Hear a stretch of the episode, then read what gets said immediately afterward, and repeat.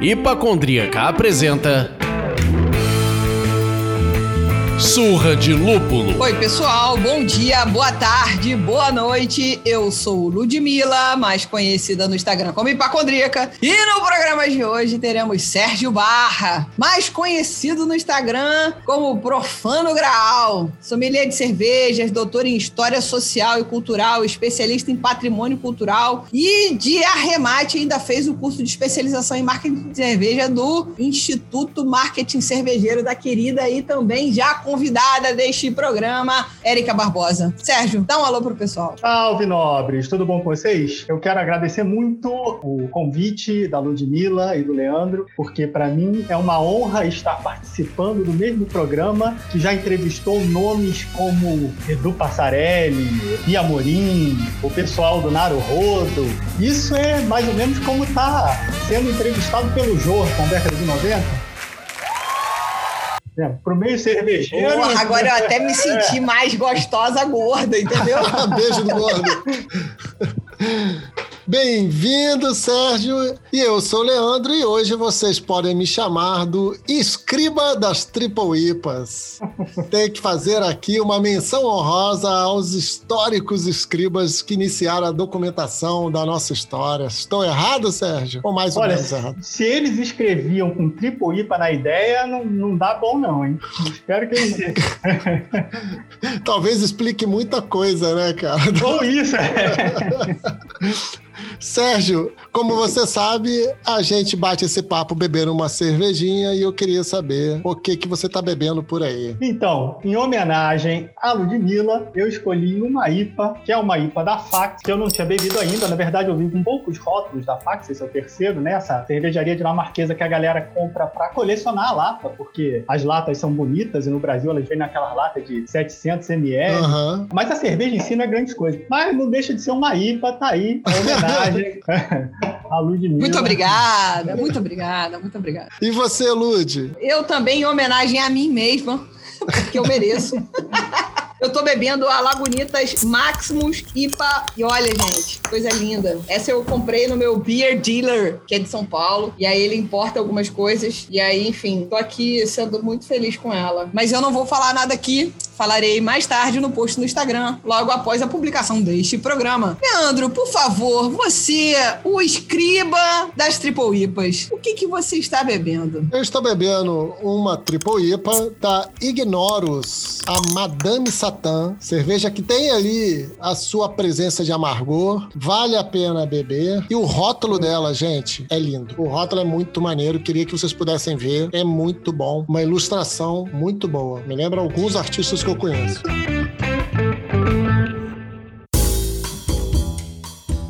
Então, Sérgio, você disse que você está tomando uma fax. E aí, a galera aqui no Brasil tem muita memória dessa cerveja, mas você está na Itália. Exato. Então, eu queria que primeiro você se apresentasse aos nossos ouvintes, contasse um pouco da sua profissão antes da cerveja. E agora, nessa fase pós-curso sommelier, especialização de marca em cerveja, pouco sobre o seu Instagram, o que, que você está pensando em produzir por aí profissionalmente, para a gente começar o papo de fato. Senta que lá vem a história. Eu sou, como você falou, sou bacharel e mestre, doutor em História e História Cultural. E depois de 20 anos trabalhando com História, pesquisando e dando aula e trabalhando dentro da universidade, eu decidi que eu não queria ter um burnout e estava de saco cheio de esquentar a cabeça com currículo Lattes e resolvi fazer aquilo que no mercado a galera costuma chamar de transição de carreira. Ele é meu guerreirinho. E no popular a gente diz chutar o balde e resolvi mudar de carreira, resolvi sair da universidade, largar a faculdade, não largar a história porque é difícil, mas trabalhar com outra coisa e manter a história mais como um hobby, porque os estresses do trabalho estavam inclusive uh, me desanimando um pouco com aquilo que eu sempre amei fazer, que foi pesquisar, estudar a história e escrever. E aí quem veio com a ideia foi a patroa. A patroa na época época seguia o YouTube da Jéssica, da Roleta Russa. Uhum. Sim! Ela seguia por outros motivos e um dia ela viu um vídeo da Jéssica falando justamente da profissão de sommelier de cerveja. Ela virou pra mim e falou: Olha, você não tá querendo mudar de carreira? Eu acho que tu pode fazer isso aqui. Eu virei e falei: ah, Beber cerveja? Posso, claro, né?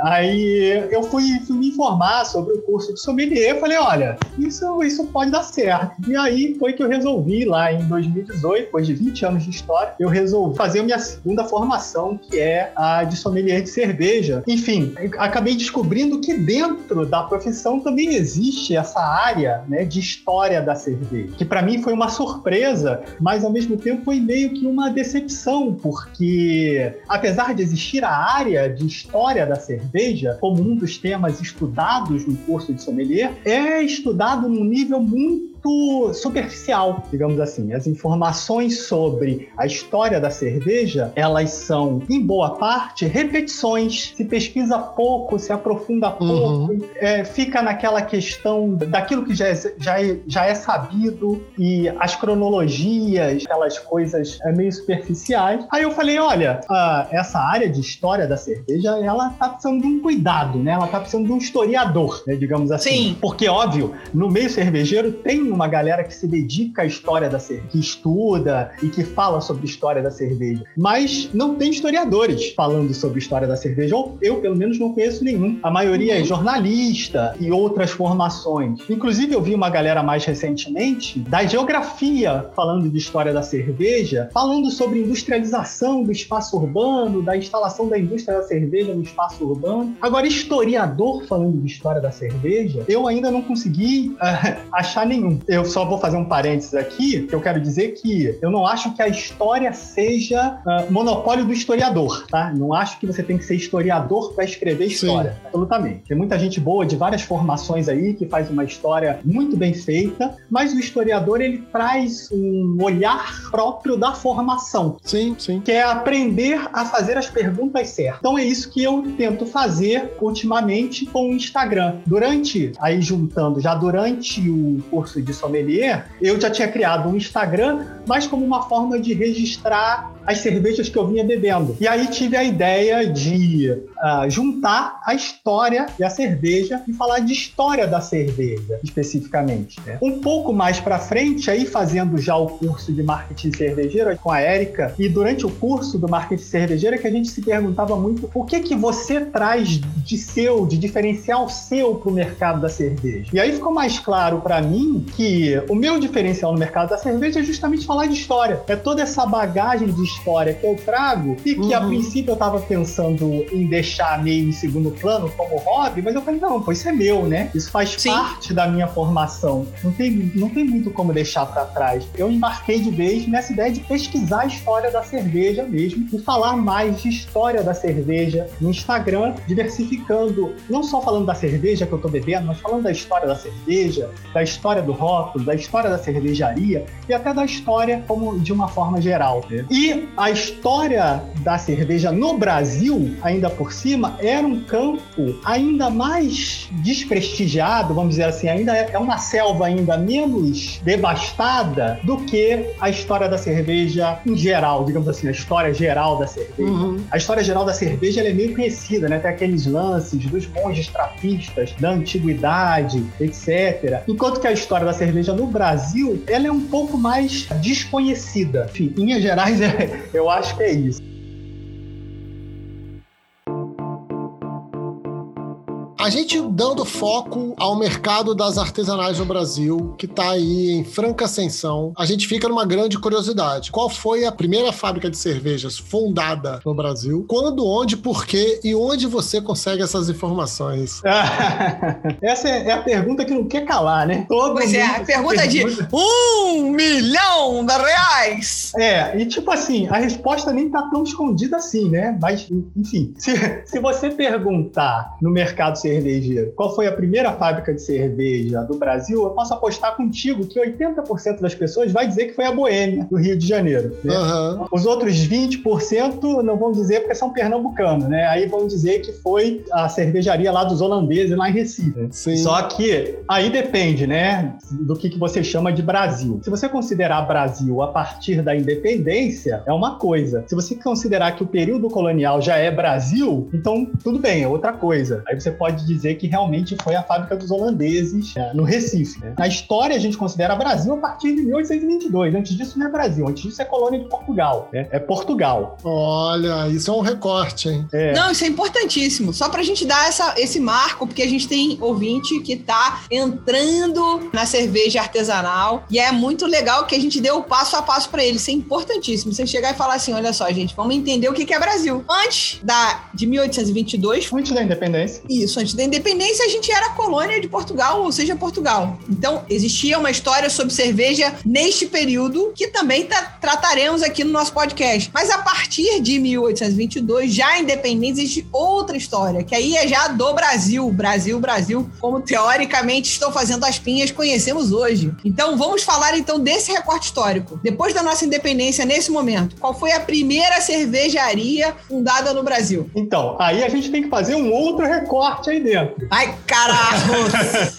Você você está falando de produção industrial ou a produção caseira também conta? É porque a gente tem indícios de produção de cerveja logo poucos anos depois da independência. Em 24, 25, você já tem indícios de produção caseira pelos colonos é, alemães no sul do Brasil. Eles têm uma produção caseira, que eles produzem para eles, mas eles também vendem ou no seu negócio, mas vendem o seu excedente. Né? Entendi. Não são indústrias de cerveja. Você não pode dizer que eles são indústrias de cerveja. Mas eles efetivamente produzem cerveja e efetivamente eles vendem cerveja. Tá. Então vamos fazer assim: vamos pegar o recorte de fábrica. Pronto. Que aí a gente fala tá. já já dos brewpubs, dos arremedos dos brewpubs. Então vamos falar das fábricas. Quando foi a primeira fábrica cervejeira fundada em nosso país? Se você olhar as fontes, se você olhar os jornais de época, tem lá, em 1836, o Jornal Jornal do Comércio publica o primeiro anúncio daquilo que seria uma fábrica de cerveja, que é a fábrica de cerveja brasileira, que fica na Rua de Mata Cavalos, no Rio de Janeiro, e hoje uhum. é a Rua do Riachuelo. Esse é o primeiro anúncio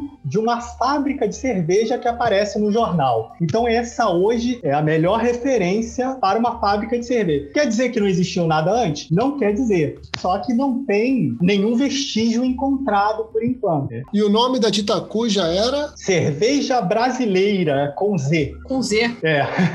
Eita, nós! Ê, Brasilzão, delete, backup!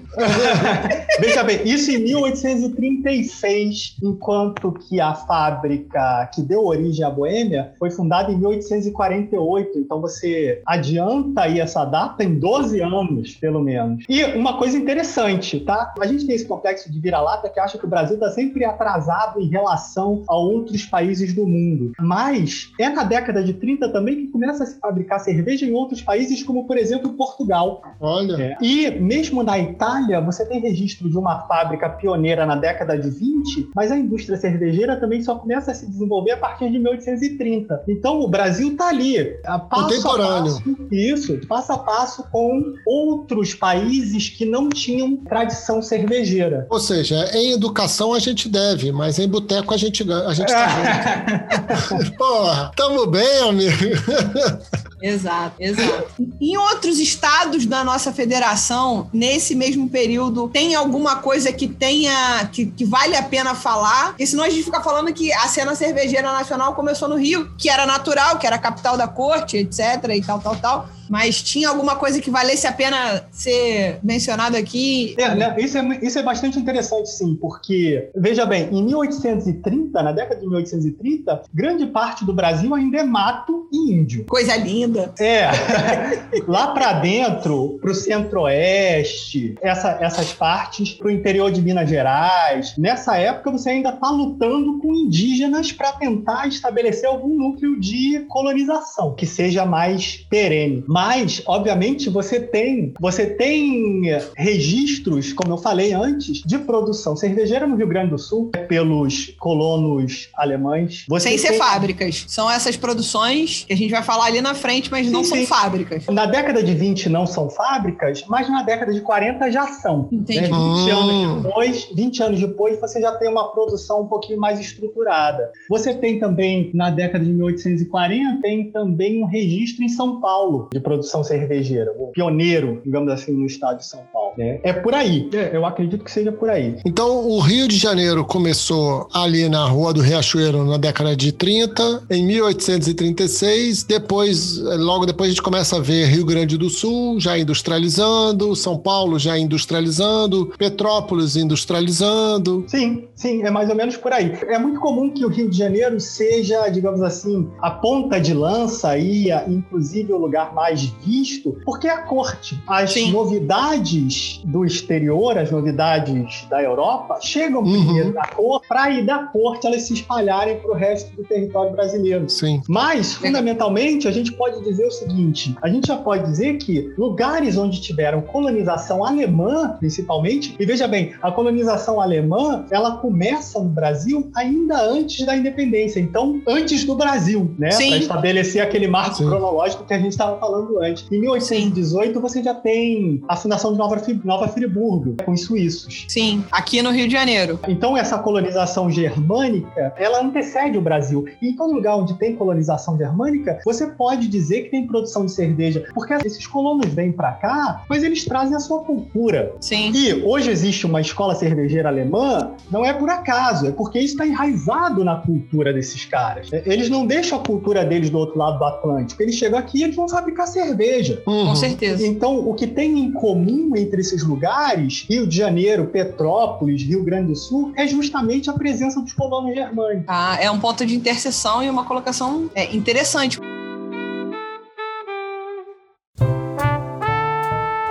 Vamos lá. Você tem produzido é, uma série de vídeos, eles são semanais, né, Sérgio? É, mais ou menos.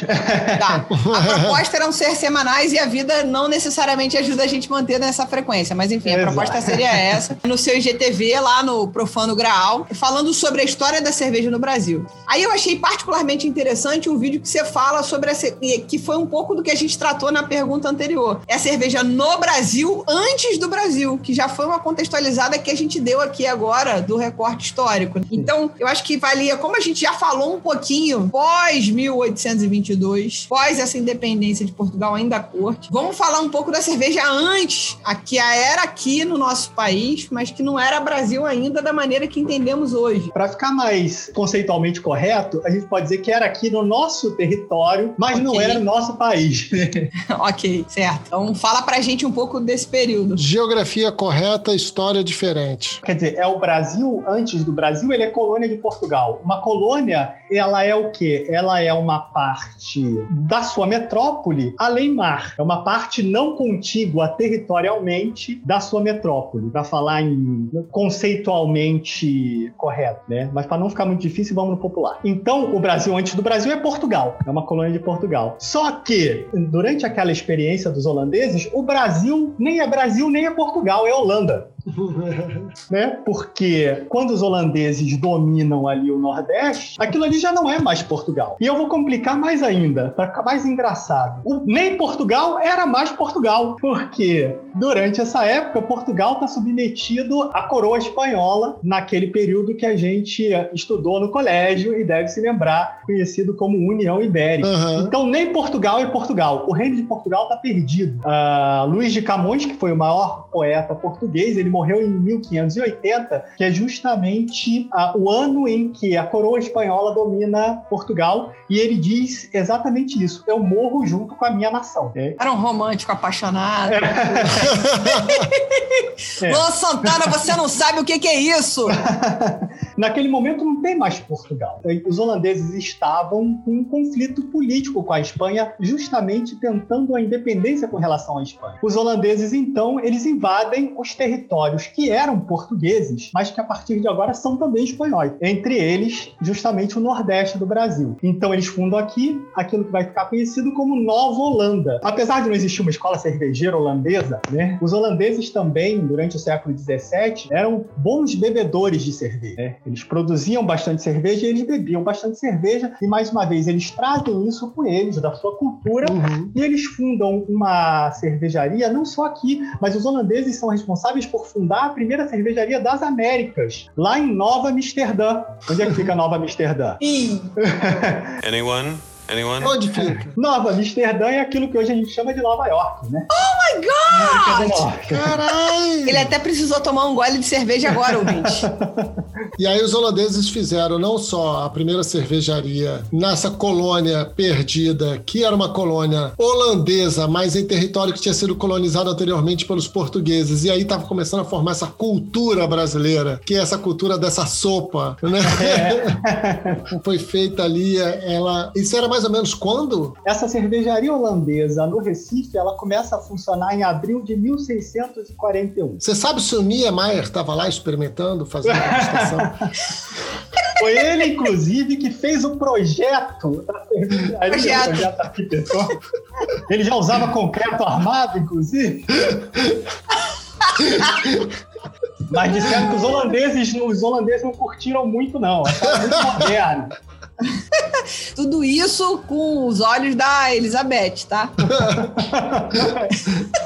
Então vem, vem esse mestre cervejeiro que se chama Dirk Dix, não se sabe ao certo, ou até se sabe, ele, ele chega aqui no Brasil um pouco antes disso, por volta de 1640. E ele já era, ele já era cervejeiro na Holanda, uhum. filho de um mestre cervejeiro, o pai dele tinha uma cervejaria, e ele vem para cá, ele aluga uma casa que pertencia ao Maurício de Nassau, todo mundo já ouviu falar do Maurício de Nassau, né? governador uhum. da Nova Holanda, e ele produz e aí tem uma controvérsia e não se sabe. Ele alugou a casa por quatro anos, mas não se sabe se essa cervejaria durou só esses quatro anos ou se essa cervejaria funcionou até a expulsão dos holandeses em 1654. Já vi algumas pessoas falando que existem documentos acerca dessa cervejaria, mas na internet, por exemplo, eu não encontrei nada. Talvez fosse é, o caso de se procurar em arquivos, tanto é, no Recife quanto na Holanda. É, com certeza. Tem essa controvérsia que ninguém sabe quanto tempo durou e as pessoas falam que existem documentos é, comprovando o funcionamento dessa cervejaria, mas também ninguém mostra os documentos, ninguém sabe onde é que estão tá os documentos. Foi, esses documentos você recebeu no WhatsApp? Desconfio. Ah, não. Quem dera.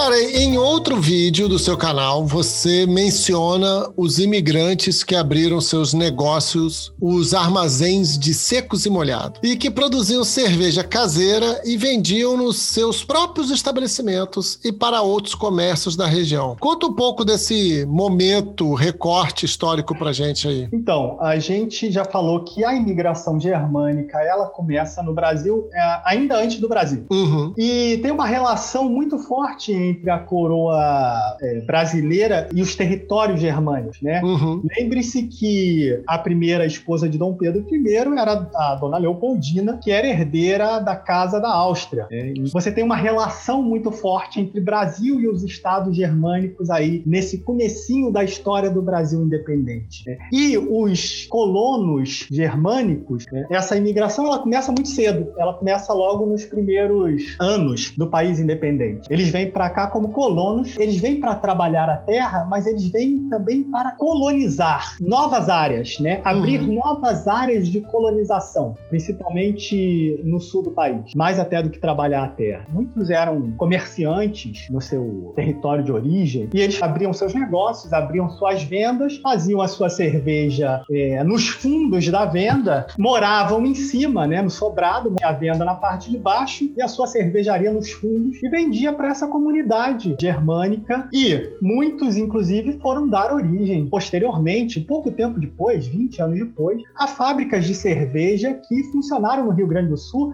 ao longo de boa parte do século XIX.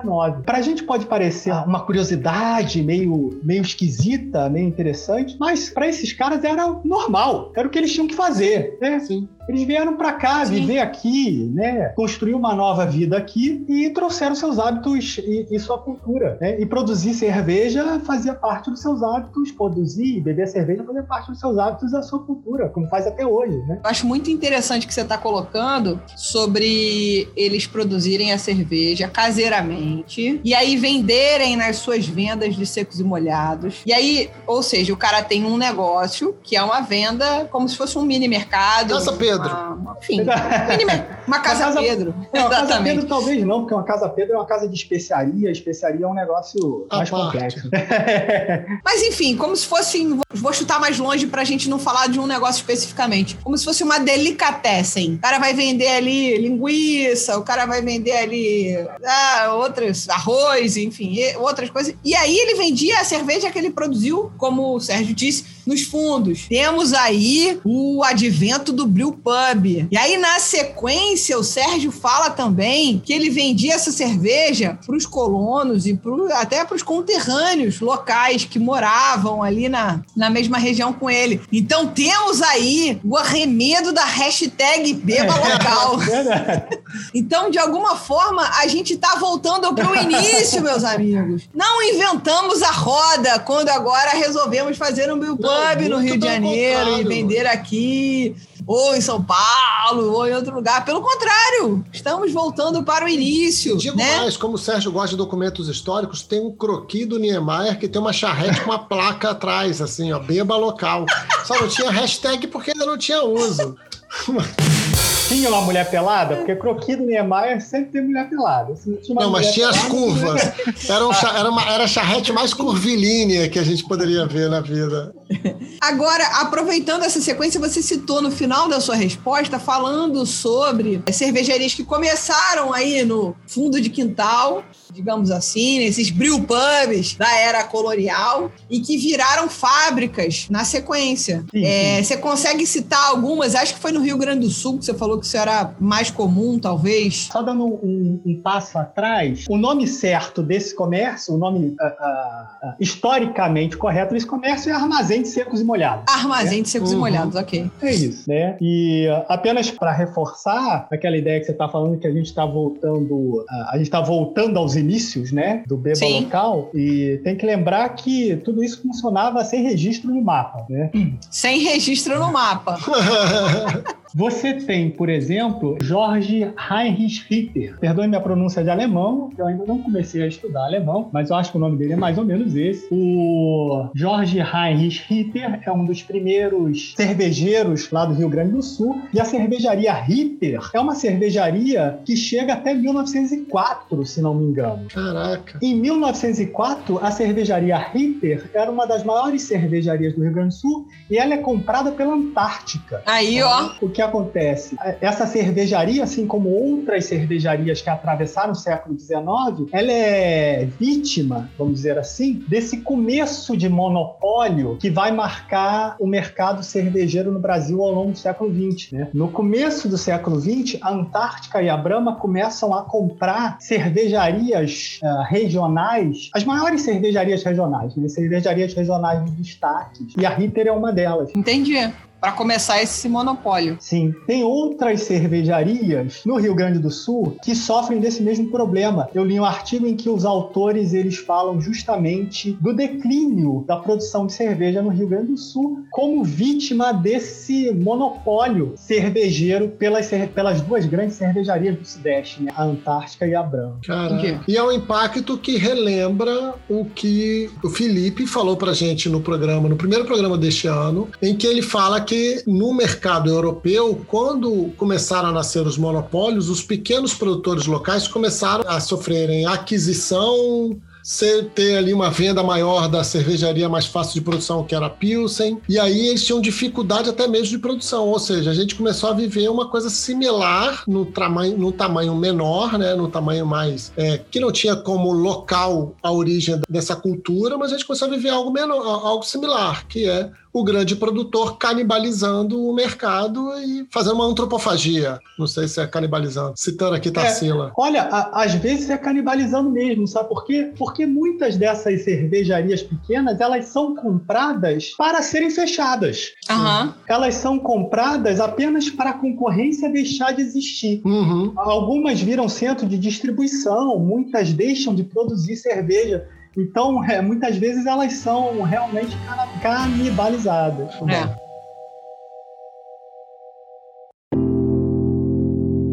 Depois desse passeio todo que a gente deu, foi lá, descobriu o Brewpub de novo. Na verdade, descobriu não. O Brewpub aconteceu lá atrás. A gente está achando que a gente está inventando a, a, roda. E aí o Beba Local também foi bem colocado, bem lá atrás, já no Rio Grande do Sul. É, depois de todo esse passeio, a gente quer saber o papel histórico da cerveja na economia do nosso país. O que isso significou economicamente para a gente desse, desse momento aí em diante, para a gente poder entender um pouco esse recorte e, e tem tudo a ver com o paralelo que a gente está vivendo hoje, de alguma forma. É muito interessante né, você pensar que a cerveja ela adquire esse status de bebida nacional, vamos dizer assim, ali na virada do século XIX para o século XX. Né? Antes disso, se consumia muito mais cachaça, se consumia muito mais vinho, que alguns historiadores dizem que não eram bebidas muito adequadas para o clima tropical do Brasil, né? Esse calor escaldante que vocês estão atestando aí. e a cerveja cerveja ela vem como uma bebida mais adequada a esse clima e talvez isso tenha ajudado ela a se firmar como uma bebida popular, né? A cair na graça do público. Né? A partir daí a cerveja passa a ter uma relevância como indústria na nossa economia. Né? Antes disso, quer dizer, veja bem, no século XIX o cenário cervejeiro ele é inclusive muito mais movimentado no século XX, né? No século XX você tem aquele grande monopólio de duas cervejarias que vão comprando outras cervejarias menores você tem um monopólio do mercado por um estilo único de cerveja, daquela cerveja é, leve, que é para agradar a todos os públicos, e o cenário cervejeiro no século XIX é muito mais variado. Né? Depois a gente pode até falar dos estilos que se bebiam e que se produziam e tal. Mas economicamente no século XX ele é mais relevante. A cerveja é mais relevante economicamente no século XX do que no século XIX, porque no século XIX é, a nossa economia é fundamentalmente uma economia agrária. E isso é uma outra coisa, né? O nosso principal produto de exportação é o café. Sim. Então, isso é uma outra coisa interessante. A cerveja ela é uma das poucas atividades industriais que tem um desenvolvimento ao longo do século XIX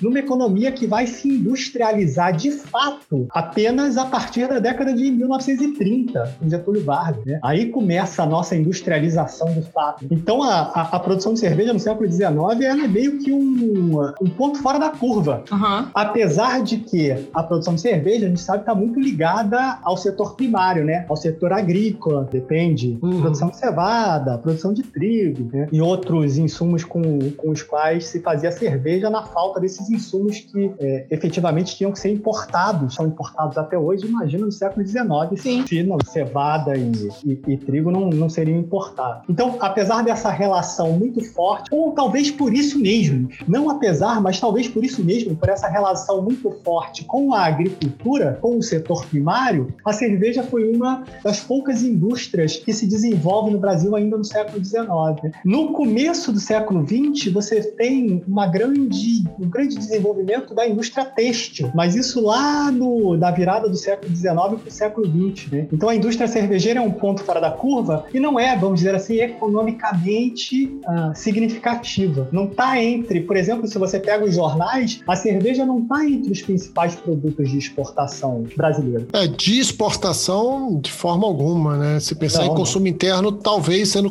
sendo formado ali. Sendo formado. Isso é uma área, por exemplo, que ainda precisa de mais pesquisa no Brasil. Quem é que consumia a cerveja no século XIX? Porque durante muito tempo a gente ouve, eu ouvi pelo menos, durante muito tempo, que quem consumia cerveja no Brasil no século XIX eram os descendentes de alemães. Mais uma vez, por causa daquele traço cultural uhum. que está na cultura. Enquanto que a população autóctone, a população local, estava muito mais acostumada ao vinho português, por exemplo. Entendi, que é, é outro traço cultural, outra É. coisa. E a população mais pobre, obviamente, está mais acostumada à cachaça, né? A E a bebidas mais. facilidade de processo, de produção e tudo mais. Só que isso é uma coisa que precisa de pesquisas posteriores para dar uma matizada aí. Porque antes da metade do século XIX, algumas cervejarias já são dirigidas não por descendentes de alemães, mas dirigidas por descendentes de portugueses. Porque naquela época, enfim, brasileiros. Descendentes de portugueses são brasileiros. Uhum. Então, eu me parece que a cerveja se popularizou no Brasil mais cedo do que a gente costuma achar. Mas isso é algo que ainda precisa ser melhor pesquisado.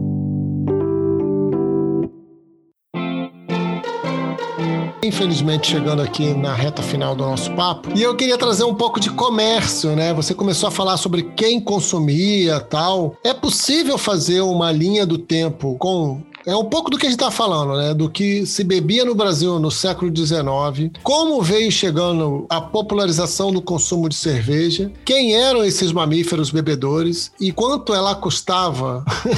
assim, fazendo. Você acabou de falar que isso precisa de mais pesquisa, mas Sim, sim, sim. então vamos ao que a gente tem. Porque, na verdade, nesse momento, eu estou lendo jornais do século XIX perseguindo outras informações. Eu ainda estou perseguindo aquela informação sobre a primeira cervejaria para ver se ela é realmente de 1836. Eu tenho algumas hipóteses a respeito da localização dela na Rua do Riachuelo. Então, eu estou lendo ah, os jornais do século XIX com esse olhar. No entanto, obviamente, você dá de cara com outras informações que você não pode desprezar. Tem informações, informações com relação ao consumo é mais difícil. Não dá para dizer exatamente quais classes sociais consumiam, até porque o mercado consumidor propriamente dito é pequeno. Lembre-se que nós estamos numa sociedade escravista. Então, o mercado consumidor é muito restrito, né? Da Uhum. população branca não escrava, aquilo que hoje a gente chamaria de classe média, profissionais liberais, etc. Então, não dá para ter ainda uma imagem muito bem feita de quem consumia essa cerveja. né? Mas você já tem bons indícios, por exemplo, a respeito do preço. Olha, A cerveja, por exemplo, ela era mais cara que o vinho. então ela não era,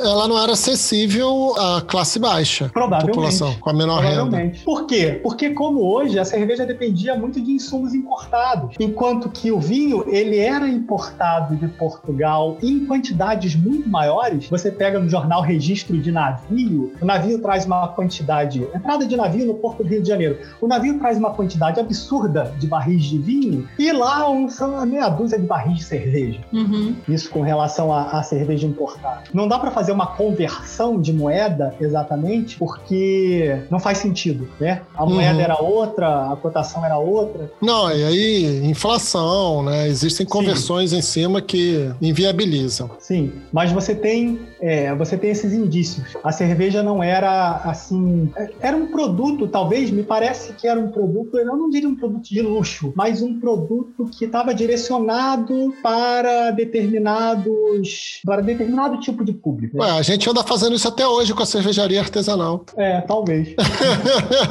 talvez. Parece que o jogo não virou, não é mesmo? Nada mudou.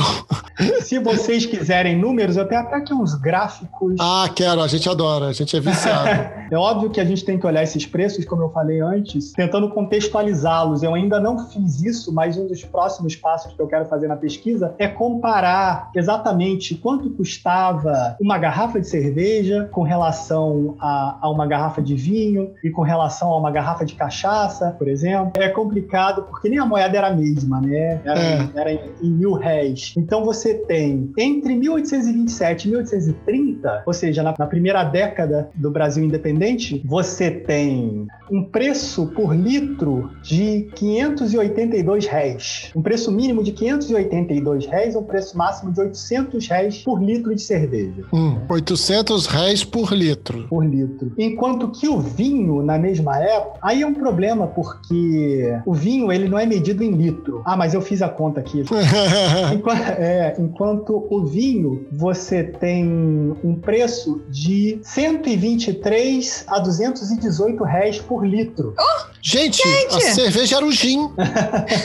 Não, o gin proporcionalmente é barato pra cerveja, cara. Quanto tempo você demora pra beber uma garrafa de 750ml de gin hoje? Custa 100 reais. Se eu perguntar pra Isso- algumas pessoas, é uma semana. Isso para uma pipa de uma pipa de 550 litros, né? Uma pipa de 550 litros, o preço era de 123 a 218 reais por litro, enquanto que para uma pipa de 200 litros, o preço subia um pouco de 340 a 600 reais por litro. Mas isso depende também do tipo de vinho. Esse vinho que eu estou falando é o vinho de Lisboa, porque o vinho de Lisboa tem um preço diferente do vinho do Porto, por exemplo. Uhum. né? Então, é, essa pesquisa com relação aos preços tem que levar em consideração todas essas variáveis. A gente não tem nenhum cheiro de qual era o estilo que era produzido aqui, não, né? Claro que temos. Opa!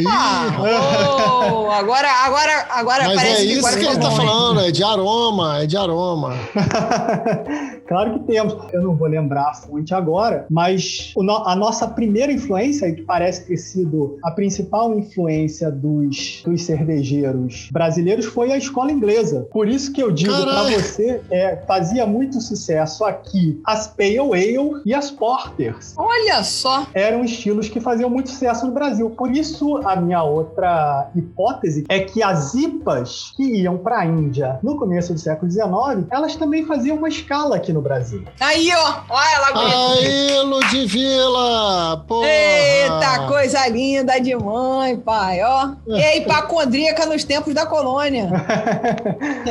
o, o Brasil, ele provavelmente estava na rota, na rota das IPAs, porque a cerveja inglesa, ela dominou o mercado de cerveja brasileiro enquanto importação, né, enquanto cerveja importada, até a segunda metade do século XIX. Aí, então, outra coisa importante a ser colocada aqui, pra gente ir de fato caminhando pro final dessa conversa, é a gente tá vivendo hoje um novo momento de dominação das IPAs, das New England IPAs, das Triple IPAs, das tudo mais IPAs. Gente, vai acabar de novo, isso é sazonal. Outros estilos, venham, venham, venham, venham, venham ver o que, que a gente vai fazer. Porque, pelo que o Sérgio falou, já falei- estivemos nessa modinha hypada de IPAs em outro momento e findou-se. IPAs e porters. E parece que essa, essa preferência ela durou até que as American Lagers começam a ganhar espaço e a dominar o mercado. É isso. Olha! Estamos pro início. Pode. Eu posso até abrir para vocês. Tem uma propaganda que foi publicada no Almanac, no Almanac Lemert. O Almanac Lemert é tipo uma páginas amarelas do período imperial, onde ele, ele faz uma relação de todos os tipos de indústria existentes, além de dizer quem eram os grandes dignatários do reino, né? Quem eram os grandes nobres, o marquês de não sei quem, o conde de não sei quem lá. Ele também diz que tipo de indústria existe em cada província do Brasil. Uhum. Então, anualmente, o Almanac Lemert saía uma vez por ano, né? E anualmente eles relacionavam lá quais eram as indústrias que existem. Então, tem muita propaganda de cervejaria nessas indústrias. E algumas dessas propagandas trazem, inclusive, é, o estilo fabricado e o preço. Mas vamos ajudar a contextualizar os nossos ouvintes, que apesar de Ah, estarem é numa faixa etária de 35 a 44 anos, vamos falar, vamos trazer para o tempo atual. Eu acho que o Almanac Lemert nada mais é do que um Google. Exatamente. Assim, É, o Almanac pode Lemert, ele era tipo uma página amarela. E a página amarela era tipo o Google. Exato. Que você tinha que procurar e que teoricamente estava em ordem alfabética. É. Mas também tinham anúncios de imagens. Como você vai lá, bota no Google e clica em imagem.